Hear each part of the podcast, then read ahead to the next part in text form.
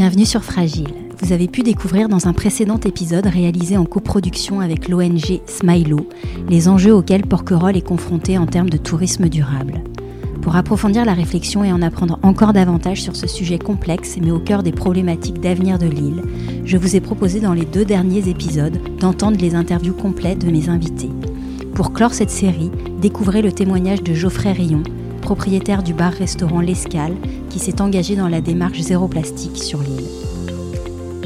La surfréquentation estivale engendre entre autres une surconsommation de plastique à usage unique et de bouteilles jetables. Avec l'interdiction des plastiques à usage unique entrée en vigueur en 2021, Smilo a décidé d'accompagner une petite trentaine de commerçants à Porquerolles, Porquerolles et l'île du Levant dans la substitution de ces plastiques par des alternatives réutilisables, local et durable. Pour ça, ils ont fait appel à un designer, Antoine Boudin, qui travaille sur la revalorisation des déchets de canne de Provence issus de l'industrie varoise des hanches de musique. Geoffrey, vous êtes propriétaire du bar, restaurant L'Escale à Porquerolles et vous avez participé à cette démarche. Quelles sont les alternatives que vous avez mises en place dans votre établissement? Bah alors ça, ça, a commencé un petit peu avant avant Smilo parce qu'on a eu cette conscience bah déjà quand il y a eu toutes ces annonces politiques euh, qui ont été faites, nous on trouvait ça déjà très bien parce que c'était pas normal qu'on continue sur, sur cette euh, pente glissante. Donc on avait déjà on a mis en place un peu ce système de, paille en carton. Et donc après on a rencontré euh, j'ai rencontré Maxime avec euh, Smilo et Antoine Boudin pour pour la canne de Provence. On a, on on a vraiment été enthousiaste, on a trouvé ça super. Donc du coup on a on a participé dans le sens où on, on a utilisé leur leur couvert en canne et leur et leur paille donc on a complètement stoppé tout ce qui est euh, consommable en plastique. Maintenant on utilise en partie euh, des objets de, de, Antoine Boudin qui sont vraiment top quoi, très très jolis en plus. Pourquoi c'était important pour vous, Geoffrey, de vous associer à ce projet? Bah parce que je pense que déjà moi je fais partie d'une génération où on commence à être éduqué un peu sur, les dangers de, de, du plastique et puis ne pas rester insensible à, ça en, en, étant sur une île comme Porquerolles on le c'est un, un, tout petit euh, territoire, on voit les changements très rapidement, euh, on, a nos enfants aussi sur place et on a envie de préserver, voilà. Et vous avez senti une adhésion générale euh, à ce projet de la part des commerçants, des restaurateurs à Porquerolles? Alors dans l'ensemble, oui. Maintenant, ça, ça suscite toujours les mêmes interrogations. Il y a toujours le côté un peu économique et financier qui fait que ça, ça, ça en freine certains. Est-ce que financièrement, vous, vous vous y retrouvez? On peut pas dire qu'on s'y retrouve, c'est juste qu'il faut changer nos, nos, nos, habitudes de consommation. Si on veut absolument remplacer la paille en plastique par une autre paille, alors là, en l'occurrence, c'est la canne, mais que ce soit du, du, métal ou du verre ou autre chose, ça coûtera systématiquement plus cher parce qu'on ne sait pas faire moins cher que le plastique. C'est juste qu'il faut prendre le problème dans l'autre sens. Il faut juste arrêter de mettre des pailles et les proposer euh, uniquement quand c'est euh, indispensable sur certaines boissons, quitte à les, à les faire impacter sur le prix. Mais c'est juste qu'il faut éduquer les gens dans le sens où il faut juste arrêter de mettre des pailles systématiquement dans tout et n'importe quoi. Vous, vous évoquiez tout à l'heure le design du kit de couvert qui a été développé notamment par le designer euh, Antoine Boudin. Euh, je crois que vous tenez une boutique dans votre restaurant et que vous décidez probablement pour la saison prochaine de commercialiser ce kit de couvert. Là, l'alternative, c'est quoi? C'est vous allez acheter un pique-nique dans un commerce à Porquerolles, et ben nous, on vous propose le kit de couvert fait en canne de Provence. Donc, euh, Vraiment, en plus, là, pour le coup, c'est un produit 100% euh, hierrois parce que le produit vient d'hier, le designer vient d'hier. C'est très joli, c'est un objet vraiment design et, et de dire, bon, ben voilà, j'achète ce kit de couvert, mais c'est du réutilisable, c'est-à-dire que c'est aussi un souvenir que je ramène à la maison. Alors cette expérimentation, elle pourrait être étendue à d'autres îles de Méditerranée. Qu'est-ce que vous auriez envie de dire aux restaurateurs comme vous qui, qui hésiteraient à se lancer? Je pense qu'il faut pas qu'ils aient peur de, de, de facturer maintenant. Euh, alors on va dire ouais c'est toujours le client au final qui paye, mais je pense qu'il y a une prise de conscience quand même collective. Et quand on est sur une île, euh, on peut se permettre euh, d'être un petit peu plus strict sur certaines choses en disant voilà, vous venez sur notre île, nous ne fournirons pas de paille en plastique ni de ni de couverts. soit vous venez avec vos couverts, vos pailles, ce que vous voulez, soit nous on propose des alternatives mais je pense que les, gens sont, sont, prêts maintenant à, à, rentrer dans cette phase de, de voilà d'arrêter du jetable et de passer sur du réutilisable. On le voit avec les gourdes. Hein. Je, vois, de plus en plus de gens qui viennent avec leurs gourdes. Quand même, la gourde est vachement revenue à la mode. Quelles sont les autres actions, Geoffrey, euh, qui vous semblent possibles de mener à votre niveau en tant que restaurateur? On sait que la gestion des déchets, l'eau sont des enjeux importants sur l'île. Quelles actions pourraient être menées dans, ces différents domaines euh, et, et dont pourraient s'emparer aussi les, commerçants, les restaurateurs comme vous euh, C'est vrai qu'on est, on est des très gros consommateurs d'eau, les restaurants.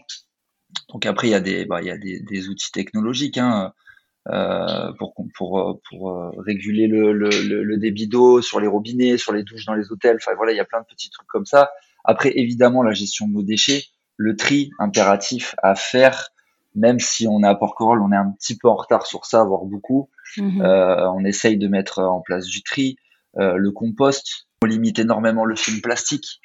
Euh, parce que c'est une facilité le film en cuisine on en consomme beaucoup donc nous on est en train petit à petit de, de, s'en séparer pour partir que sur de la boîte fermable type tupperware en verre, voilà. Plus gros défi, c'est ça, c'est d'arrêter de voir du jetable partout. Geoffrey, ça fait 15 ans que vous êtes sur l'île. Est-ce que vous avez été témoin de la hausse de la fréquentation euh, ces dernières années et quelles répercussions ça a eu sur euh, votre activité? On dit souvent que durant les pics de fréquentation, les services sont saturés. Est-ce qu'il vous est arrivé de ne pas pouvoir accueillir des clients, par exemple?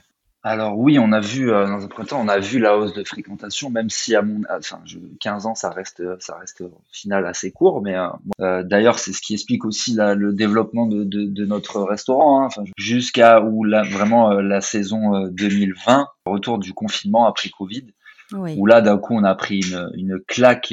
En fait, on s'est vraiment rendu compte que l'île n'était pas capable d'absorber ce, ce, ce, flux de personnes, et c'était à des moments presque angoissants pour les gens de les voir. Euh, enfin, je veux dire, il y avait plus aucun plaisir de venir euh, sur l'île dans des conditions comme ça. Et c'est là où on s'est vraiment dit que ça, que ça nous desservait en plus, en plus d'être dangereux pour pour l'île.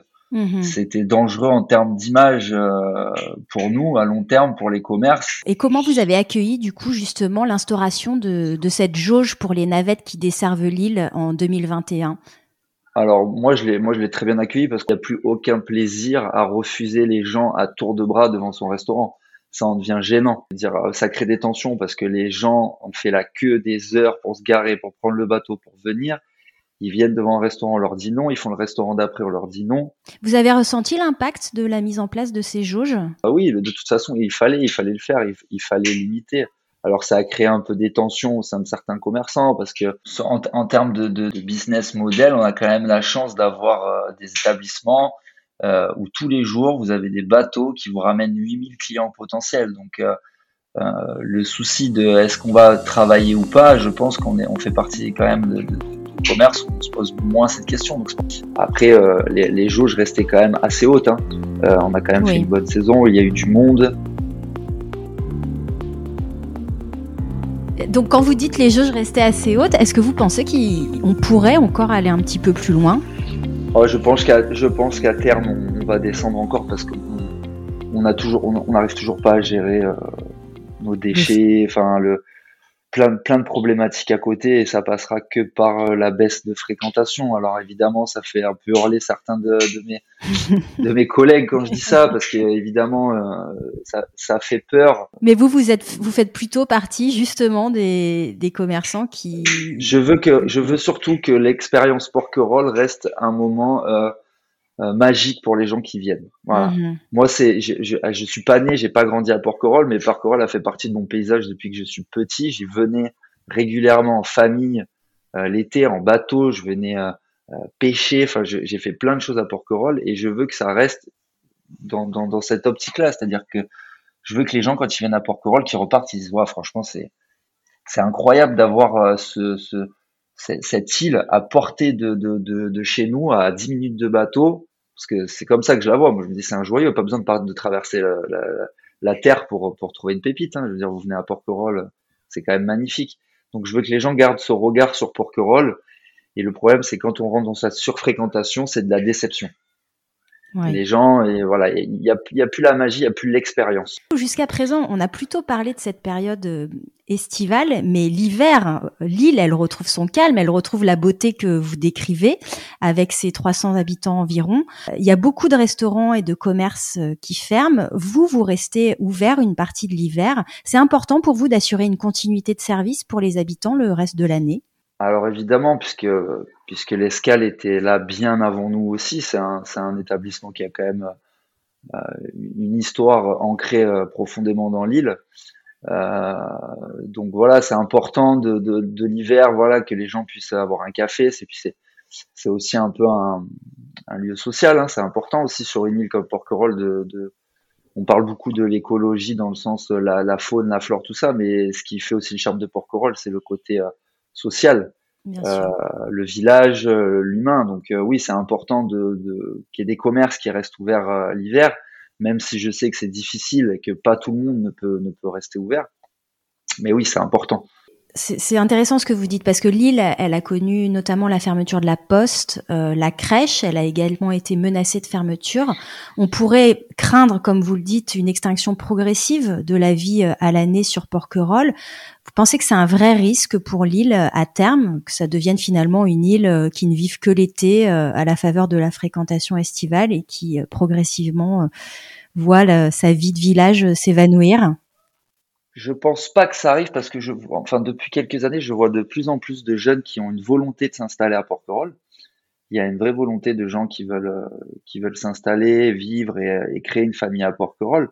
Mais c'est sûr qu'il faut surtout pas que qu'on perde euh, cette vie de village parce que ça serait, ça serait, ça serait dramatique euh, parce que beaucoup de, de, gens qui viennent en vacances à Porquerolles, je pense surtout à des familles qui viennent depuis des années, qui viennent deux semaines, trois semaines, un mois, ils viennent chercher ça aussi à Porquerolles. Mhm. Euh, c'est-à-dire se retrouver le matin, boire un café euh, avec un habitant, discuter. Voilà, il y, a, y, y, y en a certains qui ont créé des liens et c'est ce qui fait le charme de Porquerolles.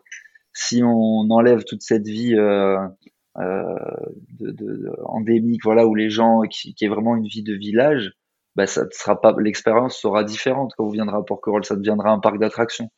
Alors euh, c'est vrai que l'hyperfréquentation estivale en fait nous fait presque oublier que Porquerolles c'est un site magnifique, vous l'avez dit, euh, avec un patrimoine naturel mais aussi architectural et historique avec ses nombreux forts. L'installation de la Fondation Carmignac en 2018 contribue également à l'enrichissement de l'offre culturelle de l'île.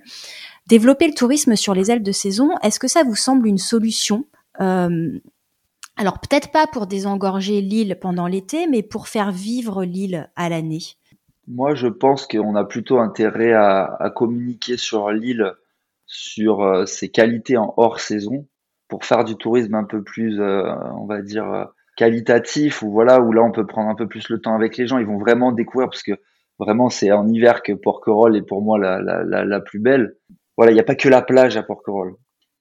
Je pense qu'il faut qu'il faut il faut continuer à, à privilégier les, les expériences comme avec les balades au cœur du parc avec des guides, visite des forts. Euh, ce qui marche plutôt bien aussi, ça a été un peu les rassemblements euh, sportifs.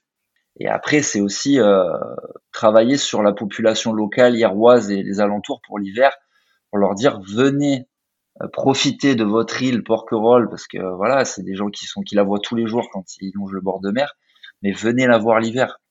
Moi, je pense qu'il faut vraiment viser la population locale l'hiver pour qu'ils se réapproprient un peu, un peu leur, île. Encourager les Hierrois et les Arbanais à venir voir leurs leur joyaux. Euh, Geoffrey, euh, pour terminer, si vous deviez euh, retenir trois axes majeurs pour le développement du tourisme durable sur l'île dans les dix prochaines années, quels seraient-ils selon vous? Gestion des déchets et de l'eau déjà, premier axe à travailler. Travailler peut-être sur un, un, un, consortium sur tous les acteurs de l'île, mais un peu plus euh, efficace. Le problème, c'est que Faire des actions en Porquerolles, c'est compliqué parce qu'il y a beaucoup d'acteurs. Vous avez le parc, vous avez la mairie, vous avez la métropole, donc c'est difficile de faire des tables rondes. Mhm. Euh, donc je pense qu'il faut qu'on travaille sur ça aussi, la façon dont se répartir les, les actions et qu'elles soient peut-être moins difficiles à mettre en place par le, le les problèmes administratifs qu'on peut qu'on peut rencontrer. Et après le, le, dernier axe pour moi, ça serait, bah, c'est toujours pareil, c'est l'éducation quoi sensibiliser les gens, les enfants, sanctuariser un peu plus l'île. Je trouve quand on arrive sur Porquerolles, c'est pas assez sanctuarisé. On, on, on, pose pas assez le décor, je trouve. Mm-hmm. Voilà, pour avoir fait plusieurs parcs nationaux un peu à droite à gauche dans, dans le monde, il y a des endroits où vraiment on vous plante le décor. On dit voilà, là vous rentrez dans un territoire exceptionnel, attention. Voilà. Ma dernière question, Geoffrey, quel est votre souhait le plus cher pour l'île dans les années à venir?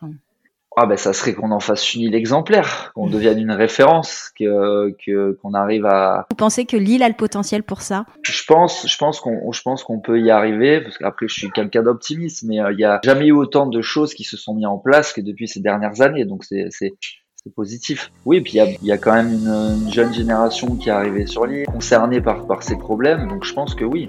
Et voilà, je suis persuadé que c'est les enfants qui nous sauveront. Ça passera par là. L'éducation. Merci beaucoup Geoffrey pour votre regard. Merci infiniment. Merci Ingrid.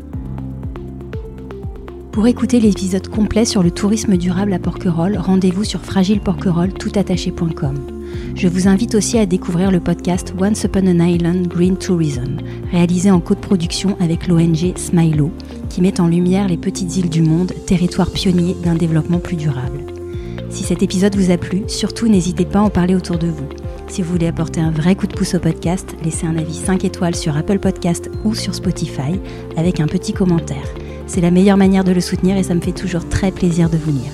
On se retrouve très vite. À bientôt.